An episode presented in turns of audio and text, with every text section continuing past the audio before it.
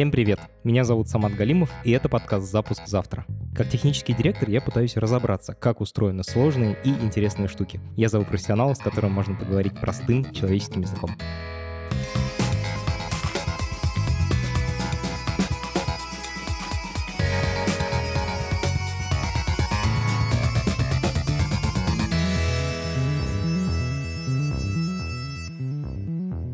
Сегодняшний эпизод о том, как поменялась работа в IT за последние три недели. Вообще говоря, поменять работу даже в мирное время — это большой стресс. Очень много непонятного, типа сколько в среднем платят, какая работа классная, а приживусь ли я в этом коллективе, как лучше искать работу. Это огромный стресс даже в мирное время. Сейчас это все умножается на 5 или на 10. Причем умножается не только для человека, который ищет работу, но и для меня, например, как для предпринимателя. У меня есть в штате 10 программистов, и я продолжаю нанимать. Если месяц назад я еще очень хорошо понимал, что предлагать, как у человека будет расти зарплата в течение там, двух лет и так далее. Вот я думаю, что я понимаю. Сейчас у меня полный бардак. Я, конечно, что-то делаю, но очень не хватает разговора с человеком, который бы видел картину шире, чем я. Кира, моя сегодняшняя гостья, именно такой человек. И я очень рад, что у меня есть возможность посоветоваться про такой важный аспект жизни, как работа, с настоящим профессионалом, который при этом не теряет присутствие духа и какую-то энергию жизни в этот тяжелый момент. Это подкаст студии «Либо-либо», и мы его сделали вместе с сервисом онлайн-образования Яндекс Практикум. И реклама в этот раз очень в тему, потому что мы говорим о работе в IT, а практикум именно про это. У него есть куча разных курсов для подготовки, для обучения разной IT-специальности. Очень важно два момента. Первый, там нельзя записаться на платный курс, не пройдя его бесплатную часть вы проходите бесплатную часть и в процессе понимаете, подходит ли вам эта профессия и хотите ли вы этому на самом деле учиться. Второй важный аспект — это курс профориентации. Он совершенно бесплатный, и там можно узнать больше про IT-профессии и выбрать себе какую-то по душе. Ссылка на курс профориентации и на список курсов есть в описании к этому эпизоду. Привет, я Кира Кузьменко. Я сто лет уже в IT-рекрутинге, и у меня несколько проектов. Рекрутинговое IT-агентство New HR, сервис анонимного поиска работы GeekJob и еще контентный проект образовательный доказательный рекрутинг. Скажи, пожалуйста, Кира, где ты сейчас? Я в Армении. Можешь вспомнить, как развивалась твоя жизнь после 24 февраля? Как ты оказался в Армении? Когда у нас, э, значит, случилось 24 февраля, чатик наш рабочий взорвался, все были в растерянности, непонятно, что делать. И первые вот эти два-три дня я реально была в отрицании, в прострации. Вот, непонятно было, как с этим вообще быть. В понедельник мы пришли как-то в себя и начали делать разного рода бесплатные публичные вещи. Запустили горячую линию по советам по поиску работы, по карьере, вот по резюме любые советы, там, которые мы можем давать. Потом запустили э, консультации в прямом эфире. Конечно же, примерно на третий день ко мне пришло несколько людей из крупных IT-компаний, сказали, Кира, а вы уже сделали исследование, сколько айтишников уехало? Вот, я сказала, обязательно мы сделаем, но давайте чуть-чуть попозже. За первую неделю у нас захалдились 90% клиентов – с которыми мы работаем. Мы работаем с российскими компаниями, с международными компаниями, с украинскими, в том числе, компаниями мы работали. И они, конечно, первыми перестали делать что бы то ни было, потому что они начали вывозить своих людей. Ты сказала, захалдировались, то есть они перестали нанимать? Да, ну потому что очень непонятная ситуация, непонятно, что делать. То есть 10-15% клиентов у нас осталось нанимать. Первую неделю все, конечно, спрашивали, Кира, а что происходит, а какие тренды, а что будет, а как я могу вам сказать, что будет? Мы никогда не были в этой ситуации, никто. Ничего не понятно, и каждый час что-то меняется. Я приняла решение уехать в Армению, потому что это шанс открыть здесь ИП, счет и работать с международными клиентами. При этом я, конечно же, вижу сейчас большой очень отток IT-специалистов. Мне страшно посчитать общую цифру. Я э, слышала официальное заявление от министра по-моему, экономики Грузии про то, что к ним за прошлую неделю приехало 25 тысяч. Офигеть. Армения говорит, что 60 тысяч к ним приехало. Это примерно каждый 15 человек в Армении, это как бы айтишник. Я вчера встречалась с Нареком Масликяном, прекрасный человек, у которого свое здесь агентство и обучение айтишное. HR-агентство. Да, рекрутинговое агентство. Когда мы говорили про эти цифры, он говорит, ну ты понимаешь, говорит, что в самой Армении типа около 15 тысяч айтишников. И приехало еще столько же из России. Русских, да. Э, вот. И это, конечно, что-то невероятное. При этом здесь, конечно, в Армении очень крутая тусовка. Уникальная, мне кажется, тусовка, потому что здесь Мира, здесь Маничат, здесь Ива, Давида Яна проект, здесь Яндекс. В общем, огромное количество. Они все были до? Нет, они приехали... После вот... Да. Значит, и понятно, что сейчас то, что я говорю, ребят, я говорю про то, что я слышала. Ну или там видела своими глазами и так далее. Это как бы слухи, которые я вот как бы сейчас вам рассказываю. Я слышала про то, что Мира вывезли своих ребят в течение трех дней чартерами. Некоторые ребята просто очень быстро приехали. Я вижу, что здесь есть люди из Авито, здесь есть люди из ЦИАНа, здесь есть люди из ТикТока русского, здесь есть люди из совершенно разных э, компаний. Министерство экономики очень включено в процесс, который происходит, и старается сделать так, чтобы компании остались. Потому что какие-то компании рассматривают Армению как перевалочный пункт, пересидеть и, может быть, что-то делать дальше. А кто-то здесь открывает уже юрлица.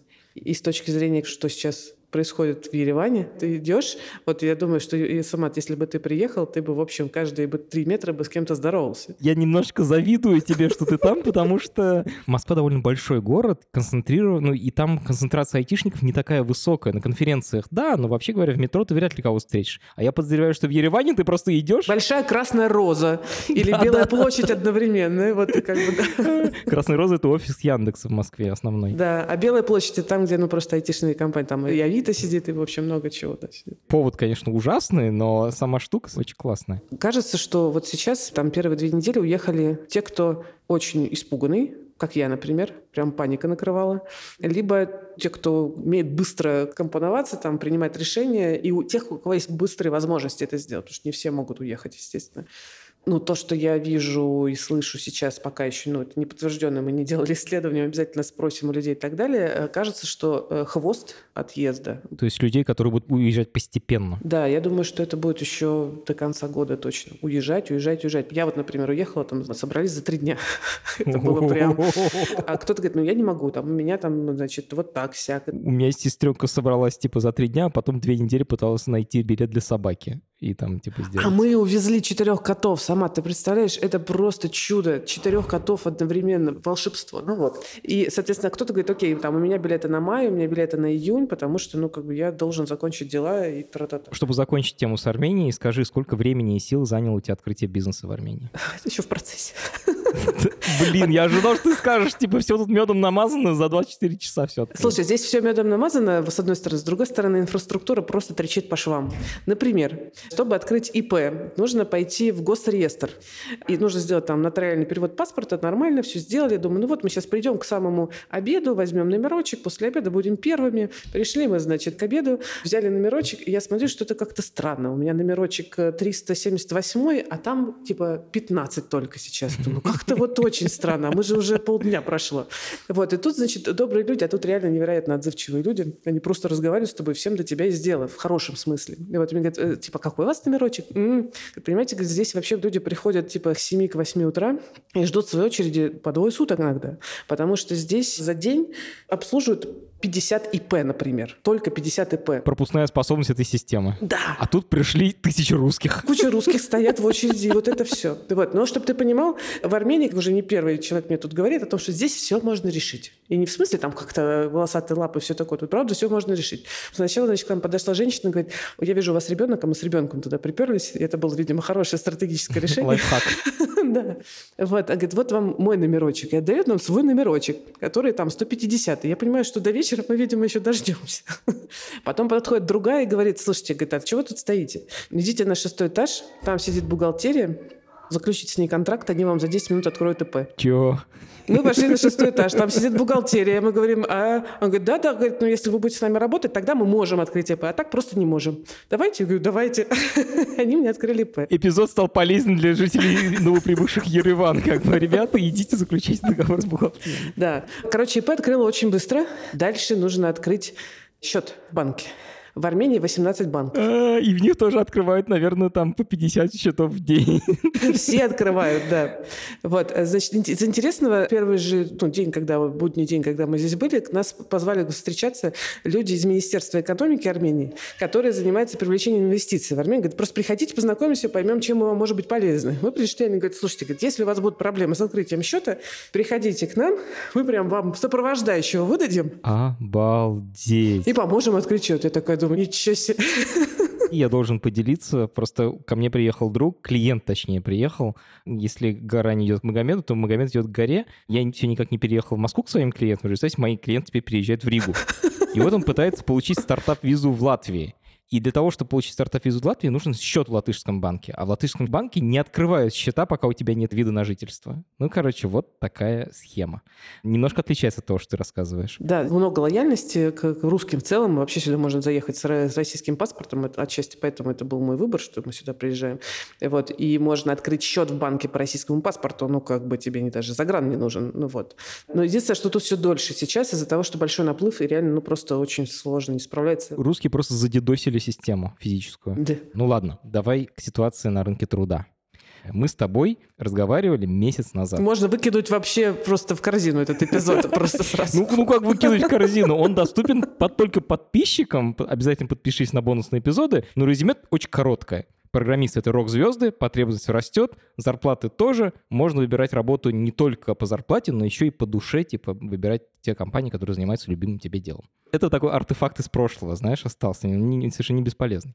Сегодня я хочу разобраться, изменилось ли что-нибудь за последние две недели. Стали ли компании меньше занимать внутри России? Ну, часть компаний зафризили найм, перестали нанимать. Есть много уже кейсов про отзывы офферов. Ну, потому что компании зафризили найм. Погоди, то есть это человеку сказали, выходи к нам на работу вот на таких-то условиях, он уволился с предыдущей работы, да. и ему говорят, извини, мы отзываем свое предложение. Такое было немножко вот два года назад в начале ковида, но то, что сейчас происходит, ну, просто объективно тяжелее. Вот, мы запустили, ну, буквально тоже в первые дни открытый сбор данных с рекрутачом, доказательный рекрутинг. Это телеграм-канал, что ли, такой? Рекрутач? Да. Слушай, это прикольные, да, ребята, они делают э, и crm и телеграм-канал у них есть, и много хорошего пишут. Мы с ним часто партнеримся по разным штукам. Вот, и вот GeekJob, NewHR, доказательный рекрутинг, рекрутач, вот прям запустили, попиарили э, лендос, где ты можешь зайти и написать, это ну, мы сами, ну, мы собираем эту информацию, немножко верифицируем, но это все равно как бы такой сбор. Написать, в какой компании, как идет найм. Типа весь из полей. Типа того, да. Но понятно, что там идет разная информация. Пишут, вот такая компания, значит, и там ты выбираешь свою роль, кто ты, там ты сотрудник, значит, HR, и может быть одновременно противоречащая друг другу информация, что э, сокращают или что активно идет найм, ну, потому что. Есть официальная позиция компании, которая не может позволить себе, значит, сказать, что у нас, например, какие-то сложности, потому что они еще не транслируют это. А есть позиция людей, сотрудников, которые, например, что-то видят у себя. А кто-то видит только в своем отделе, но не видит общей картины. Но, тем не менее, такой пульс он есть. Ну, как бы вот ты видишь, что происходит. Так, и какая общая температура по больнице? Все сложно. Кажется, тенденция пока, сейчас, текущая, черт его знает, как бы дальше, такая. Притормаживается найм, тех профессий, которые эм, компании э, нанимают, когда уже жирком обрастают то, что те роли, которые можно реализовывать в рамках других ролей, сейчас не востребованы. Например, тестирование не так сильно востребовано. Потому что тестировать может разработчик. Конечно. Я вообще считаю, что хороший разработчик должен хорошо тестировать. А когда компания уже как бы такая, например, представьте Тиньков без огромного отдела тестирования. Я не могу себе представить. Но это слишком рисковая история. Мы с Никитой Макаровым говорили, у него там типа 300 тестировщиков в команде. Ну, огромная история. Да, да, понятно. Ну, это банк, да. Или, например, UX, UI. Можно обойтись во время кризиса? Ну, конечно, можно. Дизайн ты имеешь в виду отдельный? Ну, вот да, отдельный там дизайн, отдельные такие вот истории какие-то. Можно ли обойтись без HR, который занимается развитием сотрудников? Ну, можно. Знаешь, будут сотрудники, пускай радуются. Типа того. Или, например, аналитика. Вот продуктовая аналитика. Давайте, или там маркетинг аналитика. Давайте как все посчитаем и подумаем над инсайдами какие-то у нас, куда мы можем. Ну, тоже сейчас не очень. Довольно очевидно, надо выжить просто. Ну, например, да. В общем, разработка все еще кажется активна. Активно в смысле нанимается? Нанимается. Ну, в смысле, я пока не вижу снижения тренда, но я вижу снижение интереса у кандидатов к разработке внутри России. Потому что рубль падает, потому что еще пока не так много прошло времени, чтобы компании могли опереться на какую-то основу, которая ну, не меняется, да, и сказать, окей, мы там индексируем зарплаты, мы там что Хотя огромное количество компаний, особенно вот таких крупных, конечно, много сделало для своих сотрудников. Мы первое время собирали инфу, ходили по знакомым, спрашивали, что как у вас. Да. Например, одни ребята выплатили зарплату на три месяца вперед. В качестве финансовой подушки как бы там делать, что хотите, там доллары, не в доллары. Если вы там собираетесь уезжать, вот вам такая какая-то история. Вот. Какие-то ребята реально привязали индексацию к доллару. Кто-то просто собрал сотрудников и увез их. То, что ты говорил, что кто-то заказал прямо чартерные рейсы. Да. Кто-то чартерные рейсы, кто-то там другим способом. Там вот я разговаривала с одним HRD здесь, она рассказывала, что она была в отпуске, когда все это получилось, и, в общем, стоя на горе, значит, с телефоном, который еле ловит, организовывала перевоз 100 сотрудников с семьями, с собачками, с котиками, с детьми в срочном э, порядке. Слушай, вот в этот момент уважение к HRD повышается, это называется HR-директор, потому что это такая войсковая операция. Абсолютно. Сложно представить себе уровень логистики, который нужен для того, чтобы быстро вывести 100 человек с семьями. Это пиздец. Это, конечно, сильно влияет на культуру внутри компании. Ну, то есть, вот, например, мы сейчас, я где сейчас? Я же нахожусь в Армении, в семикомнатном 400-метровом доме. Вот, тут 7 спален, и мы переехали с команды. Часть команды New HR тоже приехала. Ты всю команду свою перевезла сюда? Не, не всю. Те, кто мог и готов был. И ты сняла дом, и вы там живете вместе? Да, да, да. Это прям такой каливинг.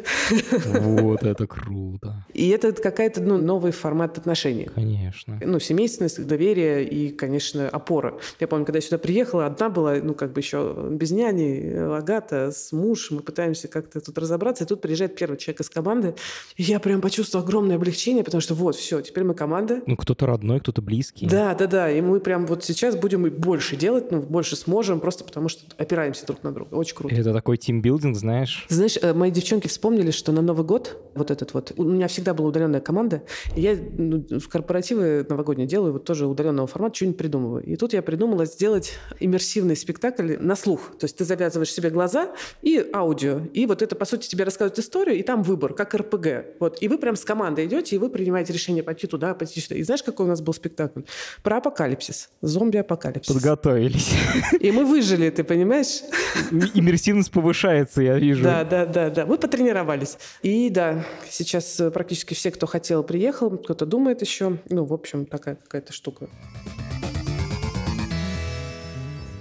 Ты сказала, что компании захолдили найм, но при этом ты упомянула, что разработчиков, в принципе, не перестали нанимать. Что я еще заметила, что довольно странно, но, как бы, мне кажется, важным сказать, за последние вот две недели я общалась с каким-то количеством новых клиентов, которые к нам приходили, говорили, давайте-ка вот вы нам тут поможете найти. Я со всеми старалась общаться, когда у меня есть время, и вот была часть российских компаний, которые приходили и говорили, Какие проблемы с наймом? Ну, в смысле, вы говорите, что сейчас сложно нанимать или там люди уезжают? В смысле? Мы такого не видим. А что, что происходит? Вообще, как будто бы они в глухом лесу сидят. Честно говоря, я ошарашен. В смысле, они делали вид, что ничего не произошло, что ли? Я говорю, ну, как бы, смотрите, я, например, сейчас, например, не могу, и моя команда, мы не можем уверенно какую-то адекватную стратегию поиска сделать, потому что, ну, все неопределенное. Ну, то есть вот вам нужны вот такие люди. Там неделю назад я бы сказала, что раз, два, три, что стоит они столько, вот так их нанимать, а сейчас мы не понимаем, потому что там кто-то уезжает, кто-то значит, хочет только на, за валюту работать, кто-то еще. Он говорит, не, ну в смысле, ну, у нас есть вилка 150 тысяч, но мы хотим нанять за 150 тысяч. В чем проблема-то? Мне нравится такая уверенность, знаешь,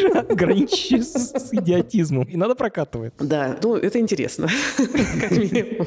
Я сейчас вообще общаюсь со всеми. Если раньше я общалась очень с небольшим количеством клиентов, просто потому что у нас ограниченная капасить. Сейчас, во-первых, у нас действительно ресурсы освободились, но тем не менее, мне сейчас очень интересно, конечно, понимать, как все работает. И, наверное, недельки через 2-3 я смогу больше рассказать, э, может быть, сделаем какое-то дополнение там э, к Это было бы очень круто. Да, потому что смогу ну, больше фактуры собрать. Пока просто мало времени прошло. Я хочу тебя сейчас еще пораспрашивать, тем не менее, потому что уже видно, ты сказала, что многие компании позаботились о сотрудниках, которые уже есть. А что делают с людьми, которых нанимают прямо сейчас? Потому что я так понял, что все равно продолжают нанимать. Зарплаты уже как-то скакнули вверх или вниз, или просто осталось все как было? Нет, я не вижу пока, чтобы скакнули зарплаты, но кроме тех э, ребят, кто работает на международном рынке, вот они так или иначе там все-таки, я так понимаю, привязываются к валюте.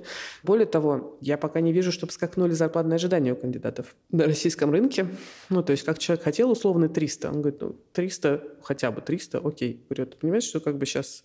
Говорит, ну, понимаю, он говорит, но я не уверен, что я смогу сейчас найти адекватную работу. Потому что сейчас я, кажется, могу уже сказать, что вот месяц назад у нас был рынок кандидата, когда не хватало людей, то сейчас на российском рынке рынок работодателя. Вот все последний год, вот этот 2021 год, я ходила на интервью, мне там вот, ходила там статьи, не статьи, мне все время говорили, Кира, расскажите же, пожалуйста, что должно произойти, чтобы вот этот вот адский перегрев рынка, значит, закончился. Я, знаешь, что говорила? Когда этот ад закончится, мы спрашивали. Я говорила, знаешь, что я говорю, надо, чтобы закрыли границы. Ха-ха-ха. Да? Очень смешно. Господи. Поэтому, например, сейчас к нам на горячую линию, которую мы делаем там в YouTube-канале, приходите, слушайте, там много крутых штук, значит, там приходят люди и говорят, а вот я типа сеньорный там разраб. И вот что-то как-то странно, не могу найти работу. Они же привыкли, что к ним постоянно приходят, а они, значит, левой пяткой их отпихивают, типа, не Да, хочу. да. А сейчас как-то вот интересных предложений мало. Да, мало.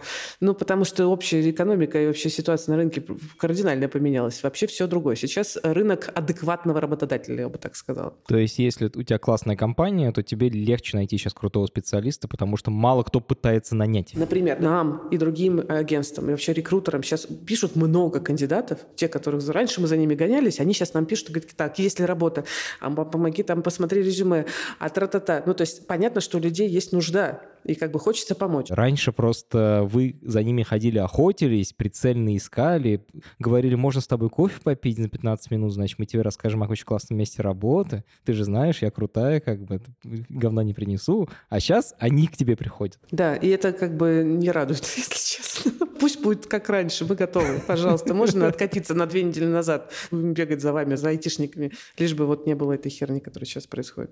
Ну, сейчас просто хочется помочь максимальное количество людей, конечно. Я как работодатель, конечно, немножечко радуюсь этому, но это такое, знаешь, типа, если все остальное, типа, выключить, то хорошие новости для работодателей. Но вообще говоря, ни хера не хорошие. Ладно. Ни хера не хорошие, да. Окей, вопрос, остановится ли рост зарплат в IT этот безумный? Стоит вообще задавать? У тебя уже есть какие-то предсказания? А будет дефолт в России? У тебя есть уже какие-то предсказания? Мне нравится наш разговор. Следующий вопрос. Раньше можно было устроиться джуном, то есть начинающим программистам, за очень приличные деньги. И, по сути, учиться на работе. Сейчас нельзя. Вообще. Джуны никому не нужны. Все, да? Не нужны. Один из вопросов у нас на горячей линии, я помню, сейчас прям процитирую. Скажите, пожалуйста, готовы ли сейчас будут IT-компании вложиться по э, несколько миллионов в развитие джунов. В такой формулировке вопроса он довольно дикий, конечно. Да, вот. Ну, то есть прям вот такая формулировка. И, в общем, кажется, что ответ совсем очевиден. То есть во что сейчас складывается компания? В джунов или в удержании бизнеса на плаву? Или в поднятии индексации зарплатам текущим сотрудникам? Джунам стало, блин, в 10 раз сложнее искать работу, и как раз мы много времени про это говорим. Что делать сейчас? Как наращивать свою компетенцию? Все равно надо идти, пытаться и пробовать. Это важно просто вам будет еще сложнее. С одной стороны, ты говоришь, что все уезжают, никто работать не хочет в России. С другой стороны, разработку все равно делать надо. Просто кажется логичной в такой ситуации как раз набирать джунов и обучать их. Ну да ладно. У тебя сейчас ситуация такая, что как бы ну, тяжело в бизнесе. И ты такой начинаешь вместо того, чтобы пилить быстро фичи, чтобы, значит, нагружать своих людей еще больше и больше, ну как бы, чтобы там они быстрее какие-то штуки делали, ты такой, а, давайте-ка мы 50% времени моих опытных людей потратим на обучение джунов. Во, спасибо за этот комментарий. Теперь стало понятнее. Ты не злись, я... Я вообще не злюсь, я прекрасно понимаю. Ну, в смысле, я же пасую обратно, все нормально. Ага, да, все, все, все нормально. У многих программистов сейчас есть желание уехать или хотя бы работать на иностранную компанию. Насколько велики шансы российских программистов сейчас устроиться на работу за границей? Все очень переживают, что будет русофобия и что не будут рассматривать русских. Может такое случиться? Может. Знаешь, как в меме в недавнем, про то, что сейчас чувствую себя как в 41-м одновременно, как и немец, и еврей. Или там у меня у подруги э, муж немец, и когда все началось, он такой говорит, о, добро пожаловать в клуб. Вот. И может такое случиться? Может. Но я пока не слышу тренда, что такое происходит. Разовые случаи случаются, потому что, ну, по-разному, понятное дело, люди... Везде люди. Да. Но какого-то тренда прям нет. И я думаю, что проблем у персональных людей, я очень надеюсь, что не будет. Я не могу ванговать, но я очень надеюсь, что не будет. Я еще не поговорила со всеми нашими международными компаниями на тему вообще их отношений там, к России и так далее, но с теми, с кем я уже поговорила, у них политика такая. Мы готовы продолжать нанимать русских людей. Главное, чтобы они были не в российской локации. Ну, очевидно, потому что мы не сможем тогда платить деньги. Некоторые ребята, вот наши любимые клиенты, которые сейчас как раз не остановили все еще наймы, активно нанимают, у нас был прям офер прям в процессе вот всего того, что началось, и человек очень переживал, что как бы офер сделали, он уволил, ну как бы и что, а? И как, в общем, и компания безумно его поддержала, то есть это будущий сотрудник еще, в общем, он поехал в Армению, потом поехал в Грузию, они ждали неделю, пока он сможет открыть свое ИП, помогали ему советами, там, консультациями, находили ему там всяких этих юристов и так далее. Он открыл ИП, вот буквально то ли сегодня, то ли завтра ему уже открывают, и он, в общем, начинает работать. Хороший, нормальный, адекватный подход. А вообще это для тебя большая часть бизнеса? В смысле, я спрашиваю для того, чтобы понять, вообще это частая история, когда иностранные компании пытаются найти разработчиков в России, они их перевозят или они удаленно работают, сидя в России? Раньше как это было? Ну, благодаря ковиду иностранные компании гораздо больше и проще вышли за эти последние два года на российский рынок, и если раньше было принято перевозить а это сложно, это же, ну, в общем, вот это все. А тут удаленка, поэтому было много международных компаний за последние два года, много, которые активно пришли на наш рынок, сказали, о, классно, тут есть люди в два раза дешевле, чем у нас в Нью-Йорке, о, сейчас мы тут всех наберем. Ну, вот, поэтому они есть, они, ну, как бы были, и потому что, ну, у нас классные айтишники, понятное дело. Это, конечно, совершенно по-идиотски звучит, но, возможно, эта ситуация сделала очень многое для того, чтобы сделать русских программистов по-настоящему такими международными, интернациональными. То есть люди, раньше очень многие почему-то работали в России на гораздо меньшую зарплату, на гораздо более плохой работе, просто потому что не задумывались о том, что они могут работать за границей. А сейчас, например, содрали корку с глаз.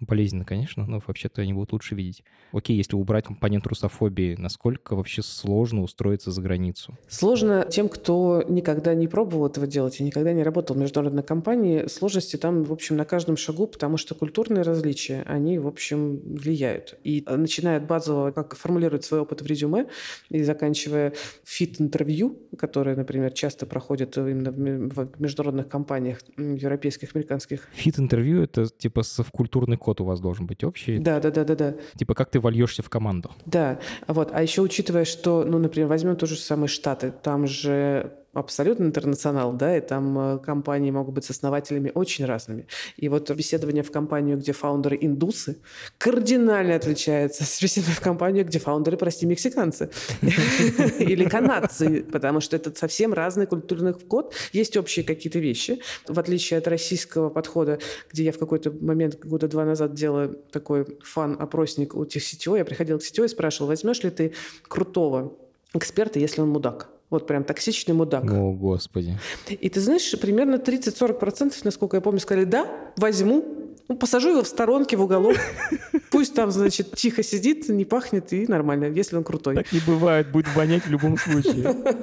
А в международной истории нет, не возьмут совсем. Там очень важна именно вот история и с коммуникацией, и с вот эм, как бы средой, и, и ну, совсем там другие ценности, к которым мы не очень привыкли. И, например, если ты хочешь уйти в международную компанию работать, и чтобы это была международная компания хорошего уровня, а не четвертое, пятое звено, то тебе нужно сильно постараться, и ты не попадешь, скорее всего, сразу. Тебе, возможно, потребуется сначала промежуточный какой-то этап, ну, там, компания второго, третьего эшелона, э, проработать там 2-3 года, и потом пытаться прыгать выше. То есть сразу подаваться в Netflix не стоит? Лучше сначала попасть в какой-то неизвестный никому стартап, там поработать? Нет, нет, неизвестный никому лучше тоже не надо. Лучше постараться в средний, вот уже более-менее известный, но прям приложить все усилия, чтобы попасть в более-менее name компанию. То есть компания должна быть уже устойчивой, она должна быть уже на рынке. Это не совсем какой-то стартап. Лучше всего, чтобы это был, как мне не больно говорить, кажется, не, лучше всего, чтобы это не был стартап, может быть, даже с российскими корнями иногда это плохо влияет. Не то, что плохо влияет, на вашу репутацию не повлияет, но если вы хотите, например, условный фанк потом пойти, то лучше сразу идти в международную компанию, где нет российских, чтобы там было все на английском, чтобы сразу вы в культуру окунулись и так далее. У меня перед глазами все еще пример Ани Наумовой, это прекрасный совершенно продукт, с которым мы работали в Mail.ru Group сто лет назад. Она уехала в Штаты, у нее была грин-карта, и она провела за два месяца больше ста собеседований. Сто собеседований она прошла? За два месяца, да. Это не считая тренировочных. Макап-интервью. Господи. Вот это реально человек умеет работать. Это адская работа. Это называется рынок работодателя. То точки зрения качества работодателя. Вот сейчас она вышла в Apple работать. Через три года после. Завестил инвестиции. Да. Но если такая у тебя цель, то ты прям очень сильно в конкурентной среде находишься и должен учиться тренироваться, э, проходить собеседование, проходить эти фильтры, понимать, кто нужен, упаковывать свой опыт, тренироваться, тренироваться, тренироваться. Это прям работа. То есть она два месяца занималась только этим. Это адская работа. Как ей можно учиться? Как ей можно учиться? да вот, например, есть макап интервью для продуктов. Есть прям сервисы, где ты приходишь, там другие продукты тебя собеседуют, да, и вы там, там говоришь, я хочу отработать, например, там кейсы, да, вот и приход... и вы друг друга собеседуете. Там, может быть, даже денежку как-то платите, я точно не помню и так далее. Но это нормальная какая-то тренировка. А, то есть ты являешься заказчиком услуги, ты платишь деньги за то, чтобы тебя прособеседовали и сказали, в чем ты, типа, где тебе надо подкачаться. Да. Назови сервис такой, пожалуйста. Я пришлю, я сейчас сходу не вспомню, я тебе пришлю. То есть ссылка на сервис будет в описании к этому эпизоду. Да, ну там для продуктов, правда. Сервис для разработчиков я про такое не слышал, может быть, такие тоже есть, но специально не искала. Вот. Э, Еще тренироваться очень сильно нужно с языковым навыком. Причем неважно, как ты говоришь. Пусть ты говоришь с акцентом, хер с ним. Главное, чтобы ты понимал, потому что другие акценты. И это вообще тоже разговорная практика, которую нужно только нарабатывать. Говорить с индусом — это довольно сложно. А с японцем я пробовала разговаривать. Это прям тяжело. Во-первых, он молчит по половину значит, времени, ничего не говорит. И ты такой думаешь, я, все ли понятно? Угу. И молчит, дальше на тебя смотрит. Это очень странно, да. А французы по английскому тоже очень разговаривают. Невероятно. Хочется какой-то YouTube-ролик приложить про то, как они говорят. Что еще нужно знать для программистов? Для программистов нужно знать вот что. Да, вокруг сейчас происходит сложная вообще история, кризис и все такое. Но мы все в IT, мы в очень правильном месте. В смысле, блин, мы вообще как бы luxury, если честно. Несмотря как бы не казалось, что сейчас все очень плохо, тяжело, э, тяжело с работой, может быть, и, и так далее. IT — это все-таки сливки. Даже если у вас сейчас нет английского, то у вас наконец-то тот самый знак, когда его надо выучить. И за год вы его выучите, и пойдете и работать в международный рынок. А пока вы его учите, вы можете э, рассмотреть вакансии, например, в международных проектах, где есть русскоязычные все-таки основатели. Насколько важно программисту говорить на английском языке для того, чтобы устроиться? Если в международную компанию, где нет кор команды российской, то, конечно, это безусловно нужно. Нужен какой-то разговорный и понимание. Говорят, что, например, в условном гэмблинге или там беттинге, там, в общем, пофигу, на каком языке ты говоришь, пиши код и все такое. Это такая серая зона, типа сайты ставок, сайты, чего там еще, геймбеттинг, ну да, ставок, сервисы ставок там. Возможно, крипта тоже, как бы приходи, пиши. Да в крипте все русские, как бы там вообще, мне кажется, гораздо проще. Часто, да, такое. То есть а язык, конечно, нужен, ну как бы если вы претендуете на топовые компании, если вы хотите как-то развивать свою карьеру в хорошем смысле, то без языка, конечно, никуда. Я хочу задать вопрос, вопрос, который я тебе задал про джунов в России. Ты сказала, что джунам в России сейчас ловить нечего, берут опытных программистов. А за границей у начинающих программистов из России есть шансы? Ну, вот представь себе, ты компания за рубежом, и к тебе ломятся толпы айтишников из России. Ты такой сидишь, думаешь, кого бы мы взять? Сеньорного чувака, который готов работать за условную еду, или джуна? Непонятно. Сложный выбор очень, да? Прям... Э, ну, дай тогда совет хотя бы. Вот я джун, хочу как бы работать за границей. Что мне делать? Перестать быть джуном – хороший совет. Но что для этого Хороший совет, да, перестать быть джуном. Ну, как бы ничего не поменялось для джунов, кроме того, что стало сложнее и дольше. Значит, надо переставать быть джуном и получать практический опыт. А в зависимости от профессии вы можете получать практический опыт по-разному. Вот сегодня у нас с утра был значит, эфир про... с Лешей Петровым. Мы обсуждали про джунов-тестировщиков, разбор резюме тестировщиков. И там про джунов обсуждали. Он говорит, слушайте, слушайте, ребята, вот что вы мне шлете эти резюме, где написано, что вы прошли какой-то курс и больше ничего не сделали. Ну, в смысле? Тест-кейсы. Компания открывает эти бета-тесты. Идите и, ну, как бы просто берите любую, комп... тестите, прям и выкладывайте в GitHub. Вот, пожалуйста. В смысле, получайте практически делайте его. Ну, в чем проблема? Ты что, вы сидите на жопе ровно? Ты имеешь в виду, что берешь как бы какой-то публичный продукт Конечно. крупной компании и говоришь, вот баги, которые я в нем нашел. Да, а, а в чем сложность-то? Ну, прям идешь и начинаешь разбирать это все. Ну, класс же, ну, вообще. А, какой кайф. Вот это реально круто. Если ко мне с такой человек придет, я, скорее всего, В смысле, я тестер в себе компанию, команду не беру, у меня все программисты, но вообще говоря, это пример человека, который хоть что-то сделал. Ну да, да, и все как бы. Э, вот, и вот ты уже начинаешь как бы получать, ты, ты уже сразу показываешь компании, ты проактивен, ты, значит, умеешь, э, значит, находить ну, проблемы, их решать, вот, и, ну, как бы вот, нормально, адекватно. И есть портфолио, можно посмотреть, что ты делал, сделал. И вообще сам придумал это. Ну да, да, да, да. Вот. Также с разработкой. Господи, ну ведь огромное количество э, сейчас э, компаний, которые не могут себе позволить разработчика, ну не могут. Все еще, значит, проблемы огромные. Они ходят и ищут этих фронтендеров, которых все зажрались или сейчас вот уехали. И вот идите после курсов и так и говорите, блин, я начинающий фронтендер, давайте за какие-то ну, небольшие деньги. Платите мне еду. Ну да, платите мне на еду, и я буду как бы делать все, что могу. Делайте, делайте по максимуму. Учитесь, учите параллельный язык, и через год вы уже станете middle минус. Ничего, так начнете претендовать на другие роли, другие вакансии. А где middle минус, там и middle плюс. Угу. Это такая схема. А с какого момента ты становишься вообще интересен на Западе? Ну, конечно, на Западе смотрят в первую очередь на бренды, с которыми ты работал. В резюме, если ты на Запад идешь, тебе нужно, конечно, описывать э, те проекты, компании, и не ждать, что люди знают, что такое Яндекс. А я, наоборот, хотел подсказать тебе, что, ну, наверное, в списке должен быть Яндекс, и давайте возьмут на Западе. И это не факт. Яндекс — это вот это вот. Они такие, ну, ладно, ладно, хорошо. Это как Google, да, серьезно? В России есть что-то такое, да? Russian Google, да, Russian Google, yes. А если без шуток, что нужно делать? Куда нужно сначала? Типа, какие вот компании могут быть такими трамплинами для выхода на Запад? Слушай, в зависимости от рынка. Мне, ну, я не могу сказать точную историю, но вот, например, у меня есть чувак, который сейчас работает в Uber, мой друг, который года тоже три назад решил, что он хочет работать в фанке, вот в Гугле, там, в Фейсбуке и так далее. Он очень умный чувак. Очень. Он написал свою базу данных, одну из мощнейших. И он провалил собеседование в Google. Это я обожаю. Это отдельный жанр вообще, типа гений, который провалил собеседование в Google. Ага. Ну, потому что собеседование и работа все-таки разные вещи. И он уволился, взял год. Я охерел, когда это услышал. Он взял год на подготовку к собеседованию в Google. Представляешь? У меня, конечно, вопрос, зачем он это сделал, но у его упорства заставляет уважение как бы. Через полгода, по-моему, он устроился не в Google, вот он пошел тренироваться, он пошел проходить собесед. Он очень адекватно начал себя оценивать. Он говорит, на что я вообще могу претендовать? А кто мне готов вообще сделать офер? Ага, вот эти вот э, ребята стрёмные, гэмблинг там непонятные, серые ребята, ну, готовы. Но я все-таки понимаю, что если сюда приду, это для меня будет не шаг вперед. Окей, ждем дальше. Прокачиваюсь, прокачиваюсь. Ага, вот эти ребята уже на этом рынке, там, по-моему, то ли Австрия, то ли в Бельгии, Бельгии он вышел а, в какой-то проект. Это уже там финтех, понятный, хороший. И, в общем, для меня это там следующая какая-то ступень. Продолжал готовиться, продолжал ходить на собеседование. И, по-моему, через год или полтора вот он, у него он в Uber. Ну, с таким упорством я не сомневаюсь, что он в Uber.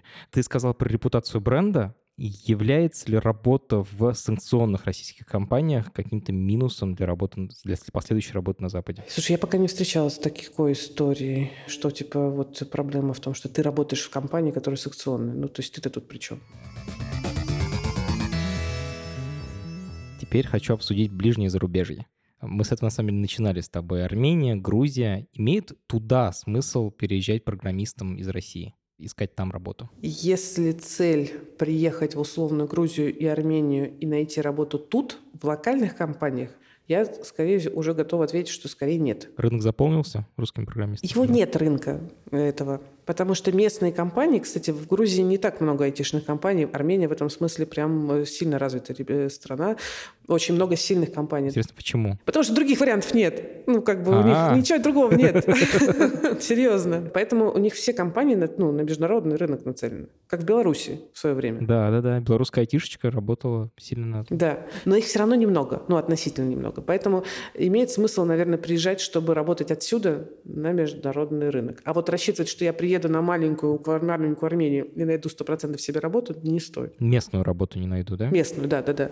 Потому что сейчас, например, в Армении есть чатик, куда сливаются резюме всех IT-экспатов из России, и ну, бесплатно, пожалуйста. В общем, я думаю, что вакансии довольно быстро заполнятся текущий, но работать отсюда на международку почему нет? Ага, то есть я просто ищу работу на Западе, но при этом... Это, э, Армения — это типа понятная юрисдикция. Да, и ты не можешь работать из России. Да. Понятная юрисдикция, которая не является токсичной для западных работодателей. Не то, что токсичной, в смысле, ты просто не можешь получать деньги от западного работодателя, сидя в России. Да, у меня там знакомые уже там через крипту что-то делают, но это все, конечно, такие мутки, на которые мало кто идет.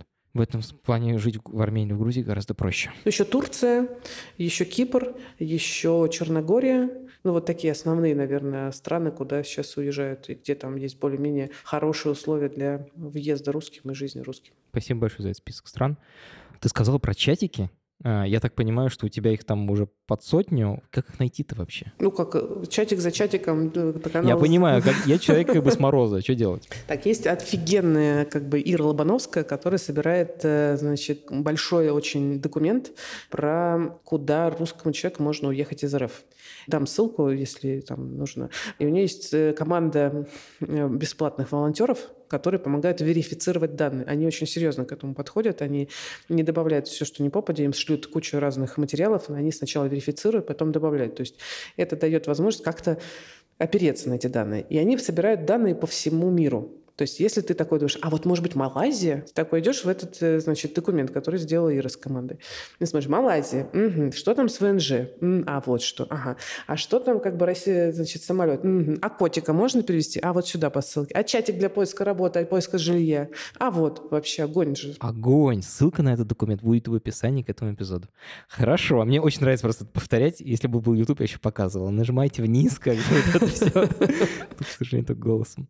Вот мы с тобой поговорили про программистов, а мне еще интересно про другие профессии, про другие специальности, которые тоже нужны для производства IT-продуктов. Например, project менеджеры продукт менеджеры дизайнеры. С ними что, в чем отличие для них? Продукты.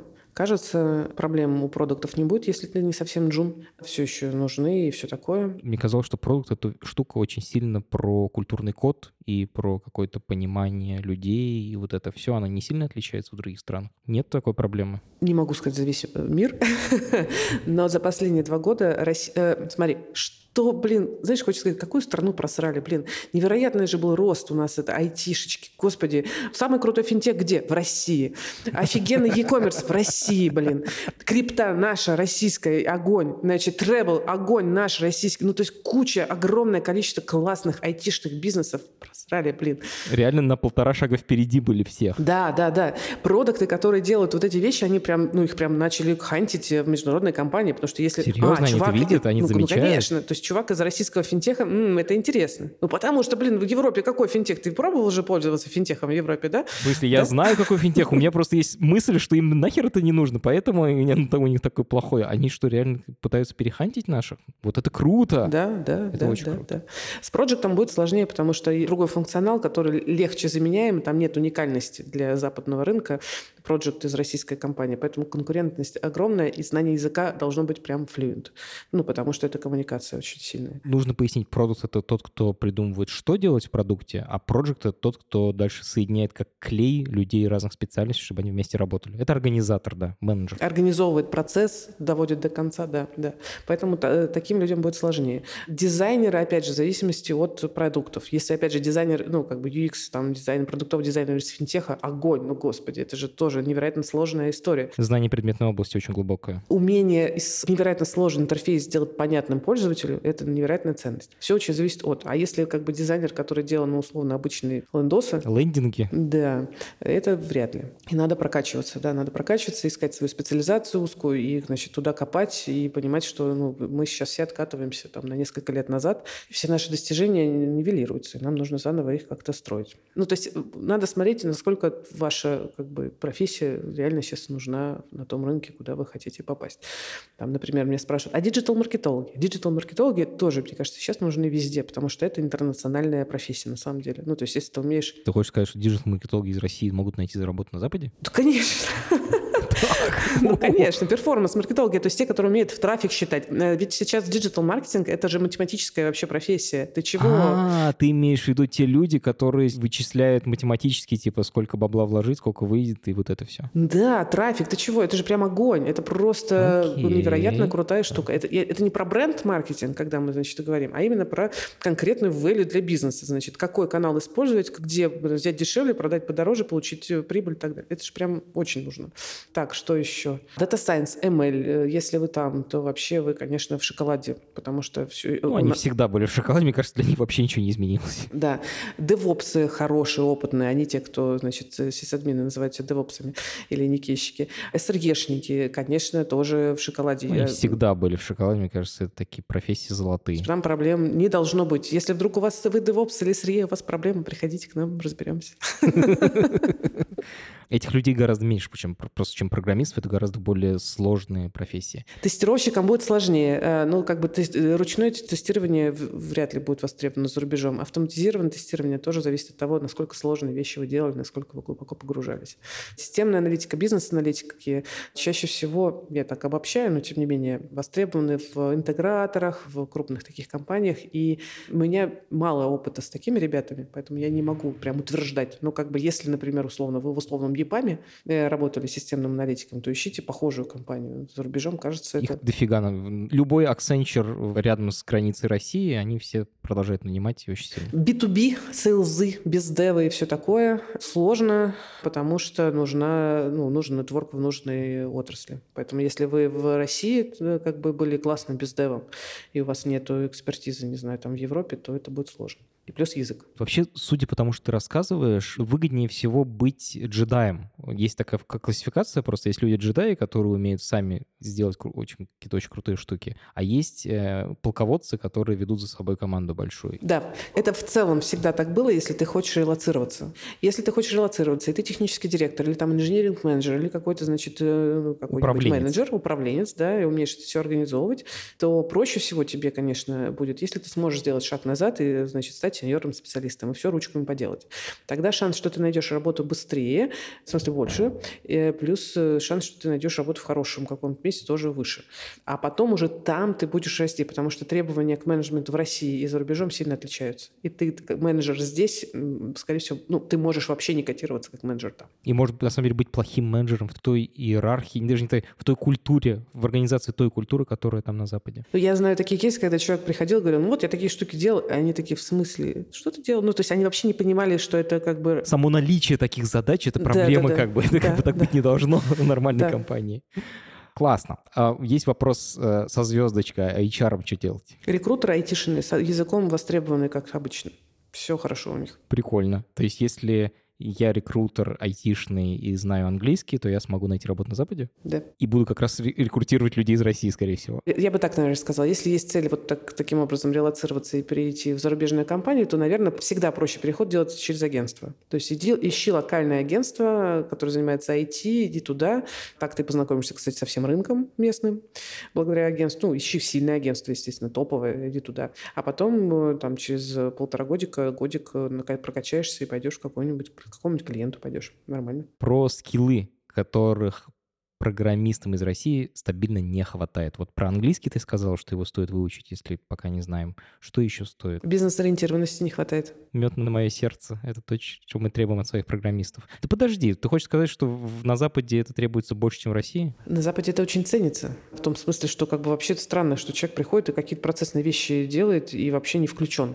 Кто-то называет это командным духом. Нам нужны вот типа тимплееры и так далее. А когда начинаешь копать глубже, э, начинает быть понятно, что неравнодушие нужно к продукту, к бизнесу. Э, особенно с учетом того, что удаленка распространилась. Ну, то есть ну, людям нужны люди в команде, которые сидят и не ждут, когда им скажут, ну, сделай вот это, пожалуйста. А как бы идут и включаются, анализируют, думают и так далее ты говоришь, а я киваю и про себя говорю аминь, аминь, аминь. Вот такие программисты нам и нужны. Да, да, да. Просто в России настолько ну, перегрето было, что вот, как я тебе говорила, даже токсичных мудаков. Может, был просто программистом. Типа не думать об, о да, бизнесе. Да. Были компании, которые таких, ну, в смысле, большие крупные компании, не будем сейчас называть их поименно, а, куда приходили люди, чтобы посидеть. Можно просто было сидеть и делать что-то... Попрогать. Вообще ничего не думать, типа просто попробую. Да, вообще даже в стол нормально. Кстати, я до сих пор слышу часто эту идею, что типа берешь таких трех программистов, которые не думают, ставишь над ними одного лида, и нормально это работает связка. Ну, как бы, если хочешь классную работу на Западе, надо как бы немножко по-другому работать. Окей. Вопрос финальный простой. Обречен ли рынок IT в России? За ответ на этот вопрос не дают какую-нибудь статью. Тебе уже не дадут.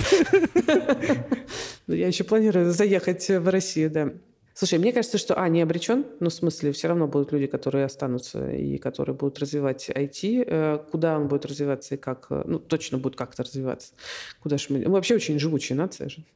Помнишь, как этот мем э, тем, кто родился в 90-х, да, там каждые там, 2-3 года что-то, какой-то ахтунг происходит, и ты, в общем, к этому уже немножко привыкаешь. Будет очень сложно, мне кажется, потому что, прям многие уедут. Ну, появится... Блин, слушай, все время кто-то уезжает из России. Постоянно. Огромный отток. И все время как-то оно возобновляется. Не заканчивается, не заканчивается. Не, не заканчивается, не заканчивается. Новые, новые отрастают. Новые крутые... И все более крутые истории отрастают. И я, конечно, очень хочу, чтобы вообще все вернулась. Спасибо тебе огромное, что пришла. Да, спасибо тебе, что позвал. Это подкаст студии «Либо-либо». И мы его сделали вместе с сервисом онлайн-образования Яндекс Практикум.